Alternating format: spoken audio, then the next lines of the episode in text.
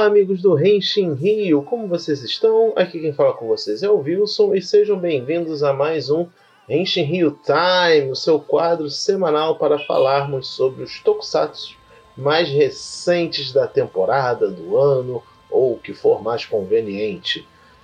Ainda estamos falando de Kira Major e Kamen Rider Saber, porém Kira Major já está aí nessa retinha final, quase acabando. Vamos chegar lá infelizmente ou felizmente, né? Porque o fim de uma série quer dizer o início de uma outra. Enfim. Antes de falarmos sobre os episódios da semana, deixar aqui o recadinho básico para você seguir o Renshin Rio nas nossas redes sociais, arroba Renshin Rio, seja no Twitter, Instagram ou Facebook, para você poder estar tá sempre ligado quando lançarmos episódios novos, aonde ouvir a gente e tudo mais. Então, sem mais delongas, vamos para o Henshin Rio Time de Kirameija.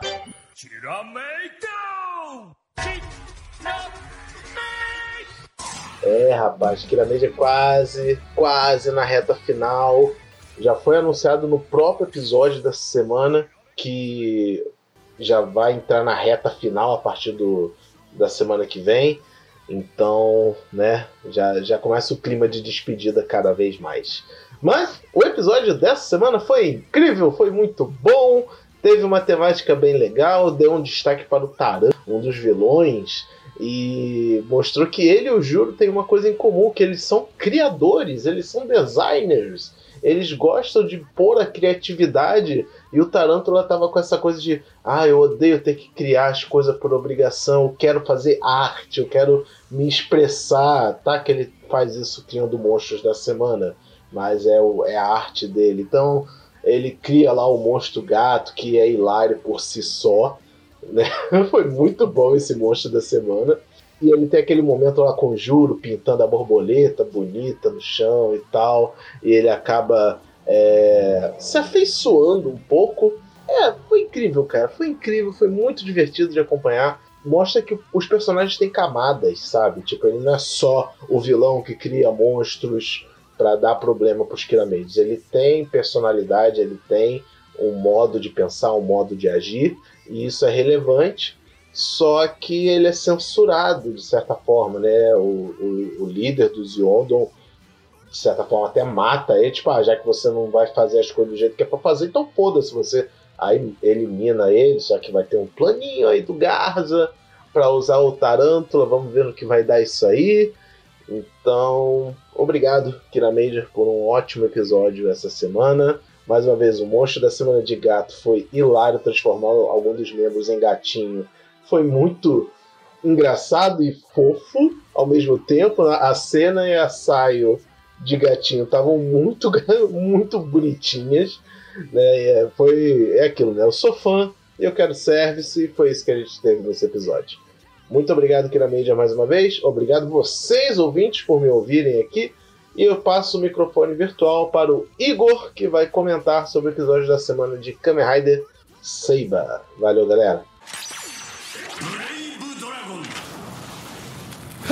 Esse Rio Time de Kamen Rider Saber no ar. Hoje vamos falar do episódio 20. Então vamos nessa. Esse episódio, dando sequência ao arco de dois episódios, é, eu quase achei que só para dar mais entonação e drama pro Toma, esse Megiddo realmente fosse virar um livro e matar um molequinho. Porque esse episódio foi tudo sobre o que eu tava querendo. Não exatamente querendo evitar, mas é como eu queria que como eu disse que ia ser chato. É alguém descontrolado querendo buscar vingança por algo que o Toma não fez. Alguém com boas intenções atrapalhando o, o que devia ser feito, né?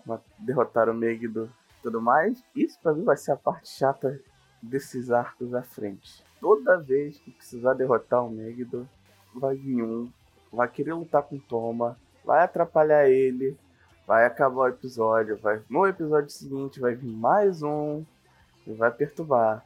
Basicamente é essa essa parte que eu não gosto desse arco e ela vai perdurar até eles perceberem. Mas, como tá andando a, a história, a gente já viu que o Sofia está presa com, a base norte. O Rintaro está começando a perceber, e fraquinho, mas está começando a entender o lado do Toma.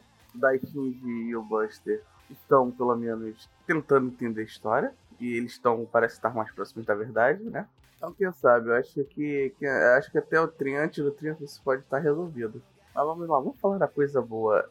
Embora não esteja do, do lado certo dessa vez, de novo a luta do Kenzão foi ótima. Ver o personagem ninja lutando daquele jeito é muito bom, cara. É, eu só achei estranho, eles demoraram tanto pra perceber o que o Megiddo tava fazendo, que era construir um, um muro e pra construir um castelo. E eu, algo que eu esqueci de comentar semana passada, né? A gente vai ter edição de 3, pode ter edição de 3 Riders a mais. Afinal, são 11 espadas eu não falei também da daquele daquela Sephiroth, aquela mandala que apareceu, né? Porque acho que já tem um bom tempo que isso é usado como referência em Kamen Rider, já tá até meio chato. Enquanto não mostrar as coisas, né? Enquanto não, não chegar a hora da verdade, não tem muito o que falar daquilo. Mas é só, sempre bom não esquecer que aquilo ali é importante, entre porque uma hora não vai acontecer, mas não vai ser tudo que a gente espera. É, não tem muito o que falar do episódio, mas, né, além disso. Fora que já tá meio chato o Yuri ainda deslumbrado com o mundo, né? Pô, gente, leva o Yuri aí pra dar uma, uma volta pelo mundo, pra ele conhecer tudo, pra ele parar de ficar voando, né? Ele, tudo bem que ele é um espadachim antigo, mas caramba, ele tá muito avoado. Meu Deus do céu, isso tá ficando mais chato do que esse arco. Entendeu? Vamos ajudar, leva a campanha faça turismo com o Yuri. Quem sabe assim ele para de ficar avoado. Enfim, esse foi o Real Time dessa semana. Valeu e até a próxima.